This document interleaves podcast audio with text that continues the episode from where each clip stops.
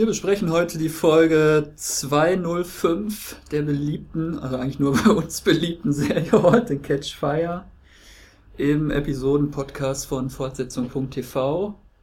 Ich begrüße dazu äh, in seiner Kellerwohnung, wenn ich es richtig verstanden habe, Olaf in Wermelskirchen. Hallo, es ist nur ein Zimmer. Das ist noch schlimmer. So. Ja, mein Name Markus. Ähm, diesmal kann ich wirklich zu Recht sagen, in meiner überhitzten Wohnung in Düsseldorf. Ähm, die neue Folge heißt Infiltrator. Wer oder wen da was infiltriert hat, werden wir vielleicht noch herausfinden. Ja, ich weiß nicht, es gab gab es eigentlich verschiedene Handlungsstränge. Ich weiß nicht, langsam findet alles ja doch so zusammen. Womit fangen wir an? Mit Gordon vielleicht? Ja, ist gut. Gordon, also du hattest für recht, du hast es, glaube ich, letzte Woche schon vorhergesagt, dass diese komischen äh, Symptome, die der gute Gordon da zeigt, gar nicht an dem Kokskonsum liegen, sondern dass es doch Krankheitssymptome zu sein schienen. Und in dieser Folge erfahren wir nun, er leidet unter einer Gehirnatropie, wenn ich es richtig verstanden habe. Ja, das habe ich auch so verstanden. Ich finde es auch natürlich in dem Fall sehr schade, recht zu haben, weil, wie gesagt, ich hatte mir, ich dachte ja, dass, äh, ja, das gut ausgeht für den Gordon hier. Jetzt habe ich echt engste Befürchtung, dass er nicht mal die Staffel überlebt oder so. Naja, gut, die nächste Staffel wird es nicht geben. Ja. Insofern. Äh entweder er überlebt dann die ganze Serie oder halt nicht, wenn er in dieser Staffel noch drauf geht. Ähm, äh, verursacht ist es wohl ist es wohl gewesen oder wurde es wohl, weil er so mit irgendwelchen Schadstoffen gearbeitet hat in seinen Jobs? Ja, wir sollten, also ich habe heute natürlich dann nochmal nachgeschlagen, was denn eine Atropie überhaupt ist. Ein Zellschwund. Also entweder, also im Gehirn äh, verschwinden entweder die Zellen einfach oder äh, sie schrumpfen, hm. wenn ich es richtig verstanden habe. Und das scheint ja irgendwie irreparabel und nicht behandelbar zu sein. Und verursacht ist das Ganze, also ich habe verstanden, durch Soda-Einwirkung. Ich weiß nicht. Nee, der Arzt sagt auch irgendwas. Oder ist es Silikon oder also auf jeden Fall irgendein ein, ein Baustoff, praktisch dieser Computer, an den er da immer rumgeschraubt hat. Ne? Ich äh, habe das versucht dreimal anzusehen, diesen Teil. Richtig verstanden habe ich es auch nicht, aber das Wort Lead fiel, also Blei, und Solvent. Und Solvent sind, glaube ich, so Lösemittel. Ach so, ich habe nämlich so irgendwie so Soda oder Sodium verstanden und dachte schon wieder, ist das nicht ein Getränk? Vielleicht habe ich mich auch verhört, aber ich glaube, er meint Solvent, der Arzt. Das macht ja Sinn. So Lösemittel haben ja oft so schädliche Dämpfe, ne, die auch die Schleimhäute angreifen. Da kann ja durchaus sein, dass äh, in stärkerer Optimierung oder wenn man das länger, wenn man dem länger ausgesetzt ist, dass dann auch das Hir Gehirn angegriffen wird. Aber welche Lösungsmittel äh, verwendet man, um Motherboards zusammenzuschrauben? Ich habe keine Ahnung. Also ist schon wieder halt sehr eigenartig. Ich dachte halt, es handelt sich vielleicht um Silikon, weil das ist doch der Hauptbestandteil von Chips, habe ich gedacht. Falls das jemand da draußen verstanden haben sollte, bitte eine Mail an die Redaktion. Also nicht Kartoffelchips, sondern egal. Der AV Club nennt es übrigens nicht Atropie, sondern, wie war das Wort? Chronic Toxic Encephalopathy. Encephalopathy oder so ähnlich. Also eine Gehirnhautentzündung äh, wäre das ja. Aber das hat ich der Arzt nicht. überhaupt gar nicht gesagt. Das hat er nicht gesagt. Er hat nämlich eindeutig Atropie gesagt. Egal. Egal. Ja, das hat auf jeden Fall, hat diese Krankheit anscheinend Symptome wie zitternde Hände, Nasenbluten und Stimmungsschwankungen. Und so Aussetzer zwischendurch. Haben wir ja jetzt gesehen bei, am Ende der letzten Folge, als er einfach ohnmächtig geworden ist. Und das erklärt jetzt auch im Nachhinein diese merkwürdige Szene aus der ersten Staffel, mit der ich Probleme hatte, wo er so mitten im Regen steht und irgendwie so desorientiert ist. Das ist dann auch schon so ein Symptom gewesen. Ja, wenn wir davon ausgehen wollen, dass er die Krankheit schon länger hat, unbemerkt praktisch. Vermute ich doch mal. Es ist wahrscheinlich in Wirklichkeit natürlich jetzt sowas, was sich nachträglich die Autoren da haben einfallen lassen zur Erklärung seines Verhaltens. Oder glaubst du, es gab so einen Masterplan, dass sie beim Schreiben der ersten Staffel schon wussten, worauf das Ganze dann hinausläuft? Also da kann man ja nur sich auf sein Bauchgefühl verlassen. Ich glaube, dass das so angelegt war von vornherein. Weil ich glaube, der Showrunner hat keinen Plan. Der hat auf die Quoten und auf die äh, was die Leute im Internet zur ersten Staffel geschrieben haben, reagiert und dann gedacht, wir müssen jetzt irgendwie was anderes machen, was die beiden Frauen in den Mittelpunkt stellt. Naja, gut. Wir werden das nicht abschließend klären können. Ja, Gordon hat dann auch noch so komische Visionen, als er da in der Disco ist. Er, erst will er ja, äh, weil ihm plötzlich seine Endlichkeit bewusst wird, will er ja äh, seine Ehefrau zu einem netten Abendessen zu zweit überreden. Die hat aber leider überhaupt keine Zeit. Und dann geht er ja allein in die Disco und hat dann da so eine komische Halluzination, dass er eine tanzende Frau sieht er dann plötzlich äh, Donner vor sich. Und äh, in der Szene, die ja eigentlich ziemlich dramatisch anfängt, ähm, hat er ja dann diesen ganz kurzen Dialog mit dieser Frau. Das war ja wirklich selten absurd. er sagt erst, um, I have brain damage und sie sagt, never heard of him. Das fand ich wirklich sehr lustig. Was soll das denn heißen? Naja, so als wäre es ein Band Bandname. Sie sagt, habe ich noch nie was so. von gehört. Worauf läuft das Ganze hinaus mit dieser Krankheit? Also wird er jetzt wirklich wegsterben? Ich, ich glaube es eigentlich nicht. Schwer zu sagen, ne? Ich, ich. Also in der Serie kann man sich eigentlich immer nur so ein bisschen. Ähm, also auf, man kann sich auf nichts wirklich verlassen, man muss da so ein bisschen einfach mit, mitfließen keine Serie, in der man wirklich gut spekulieren könnte, wie irgendwas weiterläuft, irgendein Handlungsstrang. So wie der Datenstrom fließt man. Ja, genau. Mit. Irgendwann wird der, die, irgendwann wird der Mainframe abgeschaltet und dann ist man tot. So ist das nämlich, denn wie wir seit Tron wissen, und der Film wurde schon in den 80er Jahren gedreht, leben wir ja alle nur im Inneren eines Computerspiels. genau. Ja, Gordon gesteht auch äh, endlich seiner Frau, dass äh, Joe, der geheimnisvolle ja nicht Auftraggeber, sondern der, der halt den, äh, den, den Speicherplatz oder den Serverraum zur Verfügung stellt für Mutiny. Ja. Und Donner ist gar nicht im News, würde ich sagen, und noch weniger im News ist erwartungsgemäß Cameron. Genau. Wobei du mir jetzt endlich nochmal erklären musst, weil du, glaube ich, ja, du hast nicht die erste Staffel nochmal geguckt, sondern du hast die Inhaltsangabe der ersten Staffel nochmal gelesen, oder wie? Ja, richtig, aber das ist jetzt auch schon wieder fünf Wochen her also ich verstehe immer noch nicht, was genau ist zwischen Cameron und Joe vorgefallen, dass die ja wirklich gar nicht mehr miteinander, oder zumindest Cameron will ja nicht mehr mit Joe sprechen oder ist total schockiert, als sie dann erfährt, dass sie mit ihm jetzt wieder zu tun haben muss. Hat er sie sitzen lassen? Da triffst du jetzt leider den wunden Punkt. Ich wollte es nochmal nachsehen, weil ich mich auch nicht mehr erinnern kann. Ich weiß es auch nicht. Vielleicht ist es auch einfach gar nicht gezeigt worden, ne? weil es gab ja diesen komischen Zeitsprung zwischen den beiden Staffeln. Ja, aber er lässt sich schon sitzen am Ende der letzten Staffel, als er dann alleine da in die Wildnis davon marschiert. Nachdem er die Wagenladung mit den Rechnern verbrannt hat, aber. Aber die zweite Staffel fängt damit an, dass die beiden gemeinsam aus ihrem Haus rauskommen, oder? Ja, richtig. Das ist 18 Monate später. Genau. Ja, vielleicht ist das, vielleicht ist das ja von den Autoren genauso beabsichtigt, dass wir ein wenig spekulieren sollen, was ist da vorgefallen und später in der Staffel werden sie es uns dann noch verraten. Wir könnten aber auch ohne Auflösung leben, oder? Ich finde, das ist so ein Ist-Zustand jetzt einfach, dass sie sich nicht, also dass sie auf ihn sehr schlecht zu sprechen ist und mir reicht das eigentlich als Szenario. Ja, manche Kritiker meinen, äh, das wäre jetzt auch so ein über, eine überflüssige Entwicklung oder ein Schritt zurück in die falsche Richtung, dass jetzt plötzlich Joe da wieder bei Mutiny reinkommt und es dann zu diesen vielleicht etwas soapigeren äh, Elementen zwischen Cameron und Joe kommt. Ach, ich weiß nicht. Dann haben die aber noch nie eine richtige Soap gesehen, zum einen. Und zum anderen, dann hätten sie die Joe-Figur auch komplett rauslassen können in der zweiten Staffel, wenn diese Stränge nicht mehr ja. zusammenfinden. Das ist, glaube ich, ungefähr das, was der Kritiker vom AV Club will. Dass Joe eigentlich, den brauchen wir nicht mehr. Den wollen wir nicht mehr sehen. Also ich weiß nicht warum. Also ich finde den jetzt nicht äh, irgendwie uninteressant als Charakter oder Nee, ich auch nicht. Ich finde der, der, Schauspieler ist auch gut. Ganz genau. Und jetzt hat er ja auch einen neuen tollen Spitznamen bekommen. Admiral Eyebrows. Da habe ich herzhaft gelacht. Er kann von also bitte bleiben bis zum Ende, bis zum bitteren Ende. Was vielleicht ein bisschen merkwürdig war, war diese Szene, wo er in so einem zerrissenen ja. Feinripp-Unterhemd, glaube ich, mit seiner Verlobten zusammensitzt. Das habe ich auch gedacht. Das hat mich ein bisschen erinnert an so alte Bandfotos von Duran Duran oder Aha oder so, aus demselben Zeitraum. Oder der junge James Dean oder so. Ja, nee, das ist schon so 80er-Mode, finde ich. Das, das passt schon eher in die 80er. Stimmt, bei James Dean waren die Unterhemden immer noch intakt. Richtig. Der hatte, hatte nur so ein schönes Flanellhemd dann immer so locker schwingend an es passt nicht so wirklich zu dieser Joe-Figur, finde ich, dieser Kleidung. Das habe ich auch gedacht. Der sitzt ja normalerweise, egal wo er ist, in seinem Anzug rum oder zumindest in einem Jackett und einem guten Hemd. Hm. Er war auch das ein merkwürdig, ein, eine merkwürdige Szene.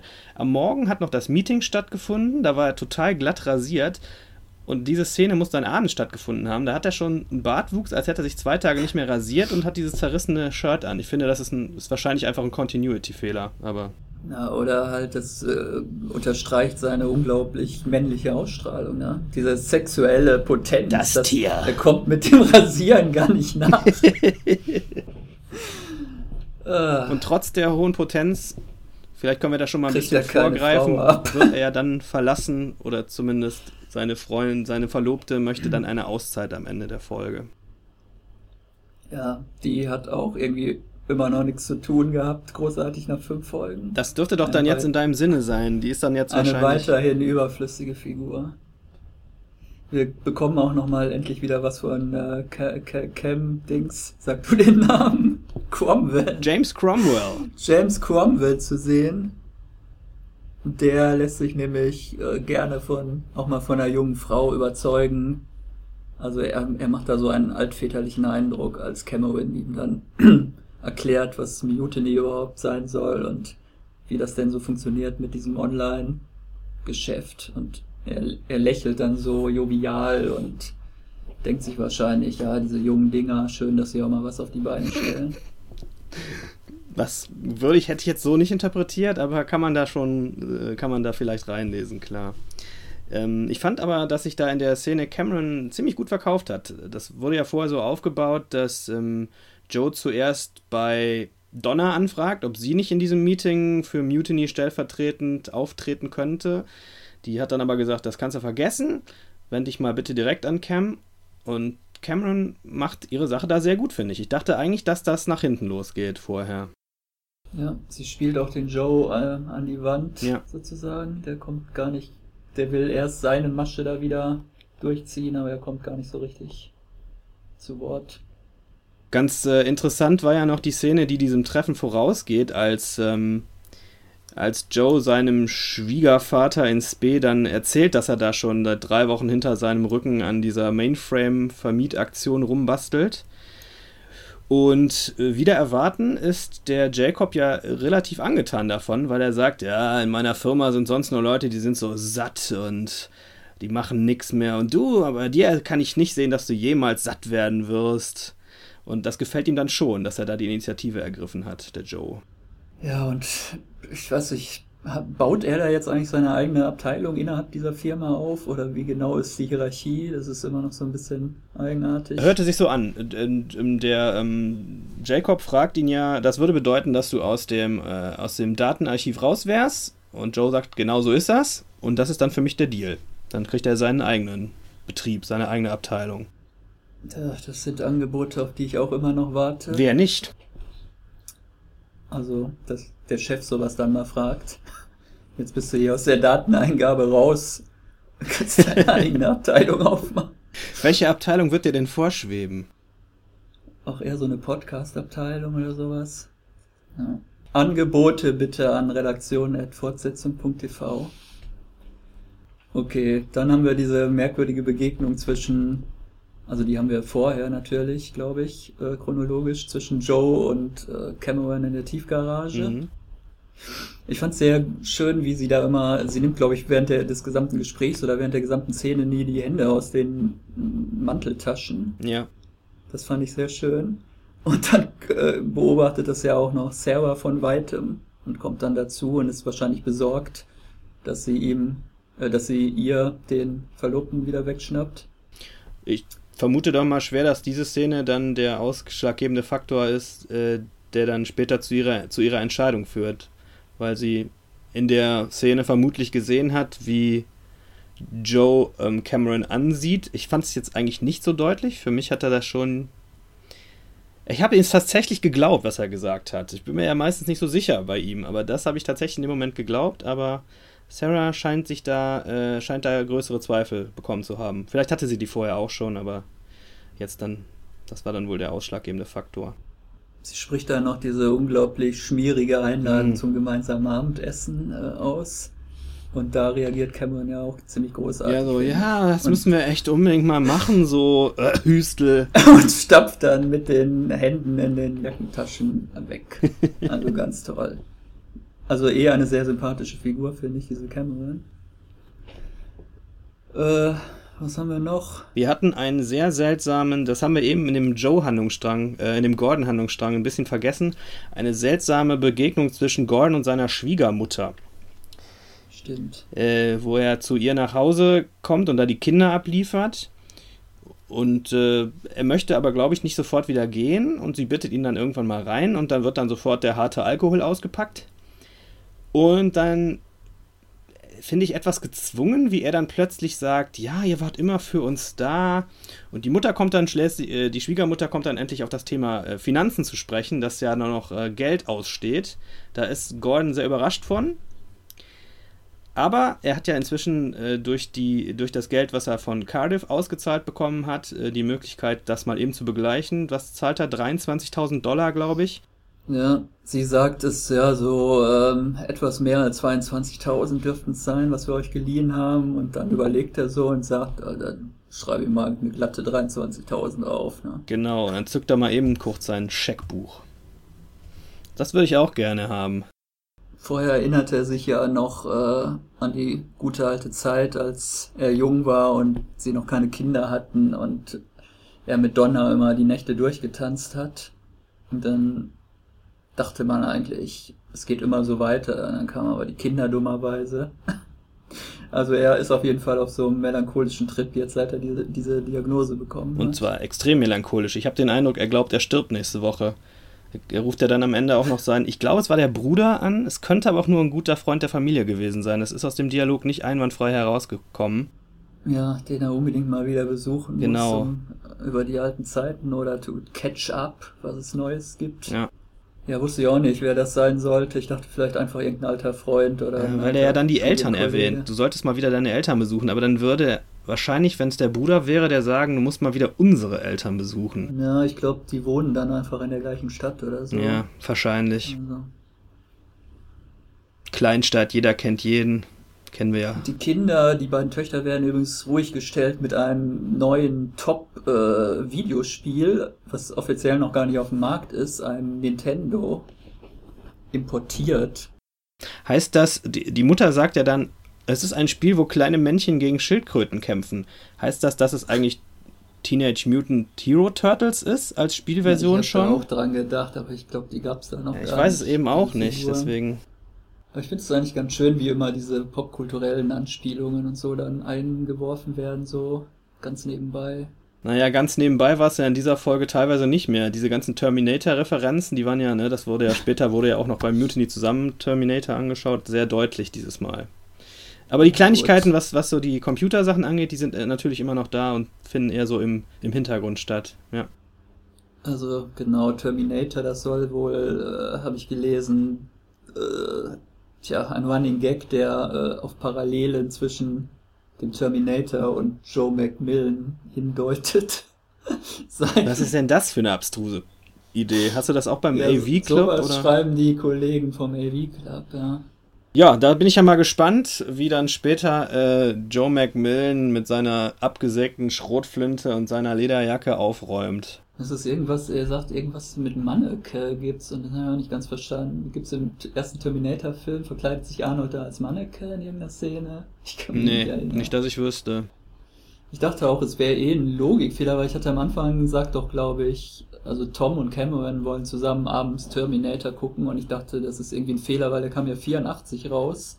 Und dann dachte ich, wie können die denn jetzt ins Kino gehen? Wir sind doch schon 85, aber sie leihen sich anscheinend einfach die VHS oder kaufen sich den Film vielleicht auch auf VHS? Ist gekauft, ist ja eingeschweißt. Ja, Wird ja am Schluss okay, also, gezeigt. Und dann habe ich auch nochmal nachgeguckt, der ist im April 85 auf VHS rausgekommen. Also es passt alles. Aber es scheint noch, ähm, man scheint das nicht so einfach in jedem Laden kaufen zu können, so eine, so eine VHS. Äh, er, er sagt ja am Anfang, der Tom auch in der Szene, ach, da wollte ich mich doch noch mit einem Freund nachher treffen, der wollte mir die neue, den, den Terminator da auf, auf Video besorgen.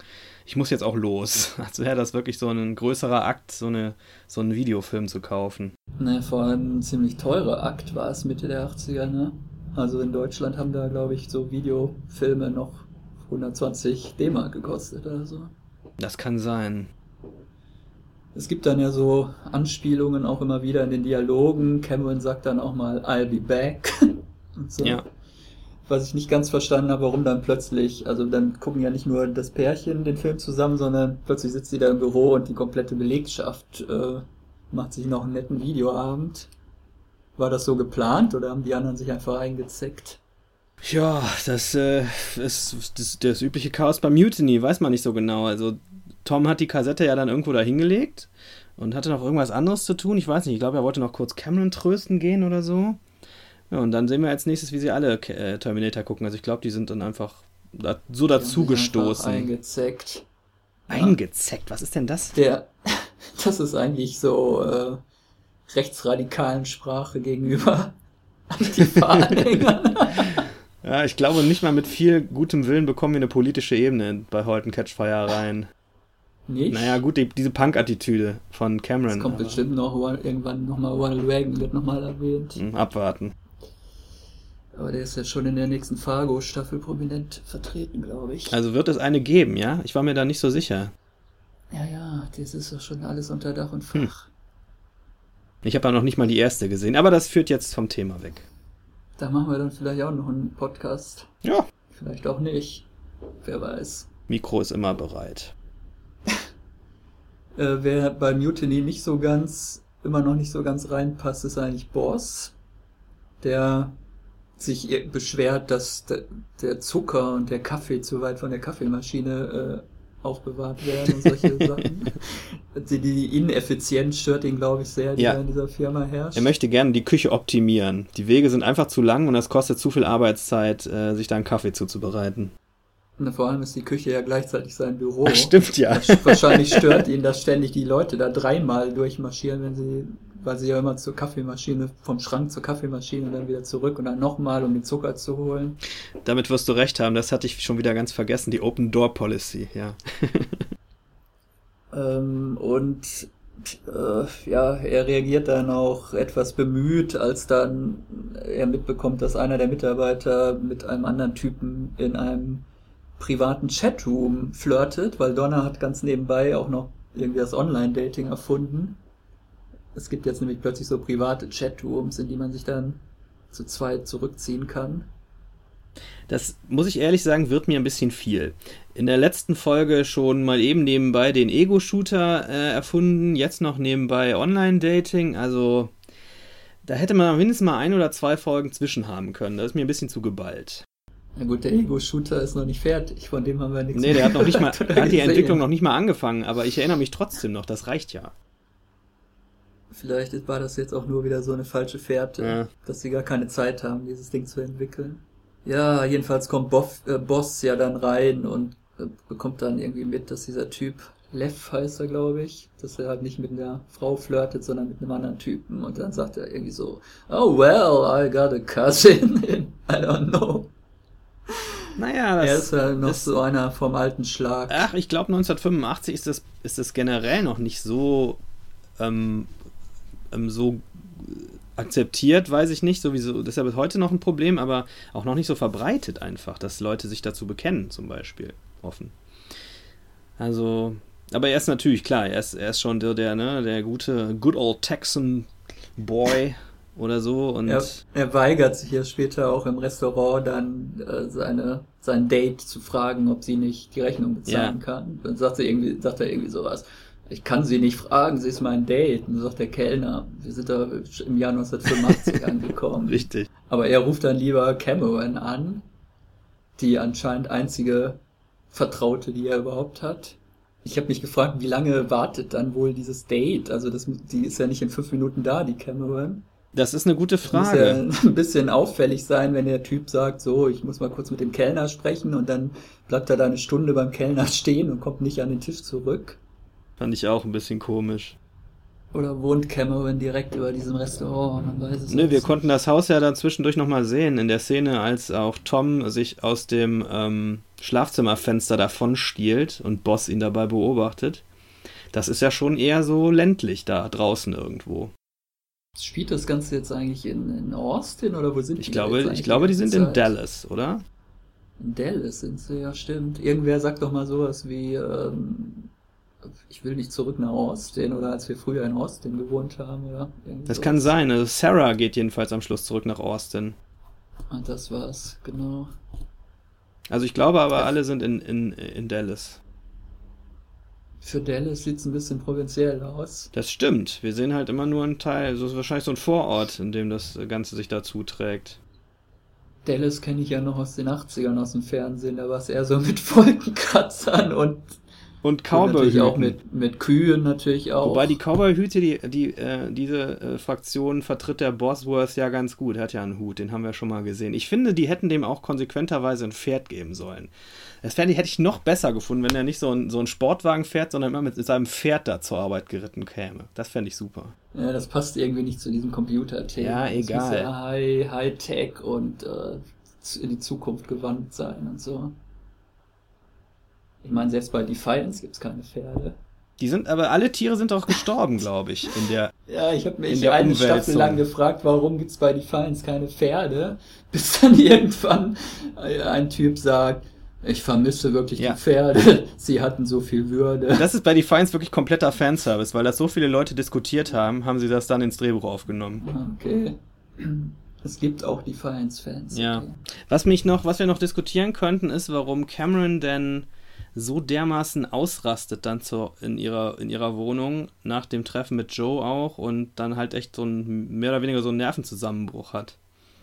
Ich, äh, oder ist das, gehört das zu dieser Leerstelle? Wir müssten eigentlich wissen, was da passiert ist, um das nachvollziehen zu können. Ja, ich glaube, das ist es. Sie ist irgendwie emotional immer noch angegriffen von dieser Beziehung mit äh, Joe. Und ähm, das wühlt dann wahrscheinlich immer die unangenehmen Erinnerungen wieder auf, wenn sie halt mit ihm irgendwie in Kontakt kommt. Mhm. Sie ist ja vorher auch schon so ein bisschen ähm, gegenüber Boss, als der diesen Stammkunden daraus ekelt. Ja. Oder dem zwangsweise das Abo kündigt, weil er sowieso nicht bezahlt hat.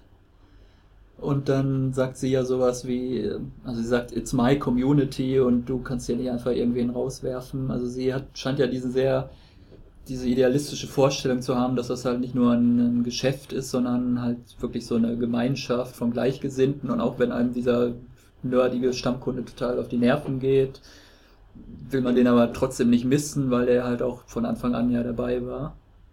Ja. Und sie, sie will sich das auf keinen Fall, oder sie will nicht, dass andere plötzlich Kunden einfach rausekeln oder rausschmeißen aus ihrer Firma. In der Szene sagt sie auch, das habe ich mir wörtlich notiert, ähm, It's my company, leave me and Mutiny alone. Also es klingt so wie, äh, ich, ich will überhaupt nichts mehr mit euch allen zu tun, aber ich will das am liebsten wieder alles ganz alleine machen. Als würde ihr der Laden jetzt eigentlich komplett über den Kopf wachsen, die ganzen Angestellten und. Aber das sagt sie zu Boss. ja, ja, das sagt sie zu Boss in der Szene, wo sie ihm das Mhm. Geld bringt. Ja, sie scheint wirklich zu denken, dass ihr die Firma so entgleitet und äh, alle möglichen Leute da jetzt die Kontrolle übernehmen wollen und sie sieht das wirklich so als ihr Kind, was sie aufgebaut hat und was sie gar nicht aus den Händen geben will. Ganz genau. Und das ist natürlich das Konfliktpotenzial für die nächsten Folgen, ne? Dieses, wie kann man aus, einem Ideali aus einer idealistischen Idee ein wirtschaftlich operierendes Unternehmen formen und sich dabei nicht vollkommen aufgeben oder verändern? Ja, das endet dann so wie bei Apple, ne? Oder bei Microsoft. Wobei die waren, glaube ich, nie idealistisch, wenn man den verschiedenen Schilderungen glauben will. Wo du jetzt schon bei Apple angesprochen hast, in der nächsten Folge können sie doch mal eben nebenbei noch irgendeinen so einen Klapprechner entwickeln, der so ein leuchtendes Symbol von einer Frucht drauf hat. In Regenbogenfarben. Das würde ja auch gerade passt gut passen politisch in die sehr gut. Zeit. Ja. Und da schließt sich der Kreis, denn auch Arnold Schwarzenegger hat sein Facebook-Profilfoto, glaube ich, jetzt mit Regenbogenfarben unterlegt. Sollten wir das vielleicht erklären für Hörer, die sich diesen Podcast in einem Jahr anhören? Nein. Oder? Nein, das ist einfach, das ist einfach Zeitgeschehen. Das überlassen wir dann der Forschung, das nochmal näher zu beleuchten, was wir eigentlich damit gemeint haben. Dem neu, neu entstehenden Zweig der Podcast-Forschung. Wenn in 200 Jahren alte USB-Sticks irgendwo gefunden werden, wo die ganzen äh, Fortsetzungen TV-Podcasts drauf sind. Genau. Oder alte Disketten mit dem Parallax-Spiel. Ja, ich würde sagen, wir haben. ja, vielleicht noch, wie hat uns die Folge Ah, gefallen? natürlich. Ähm, Nicht ganz so gut wie die letzte, würde ich sagen. Richtig, genauso. Solide, würde ich sagen. Also es war irgendwie so ein bisschen unfokussiert diesmal, fand ich.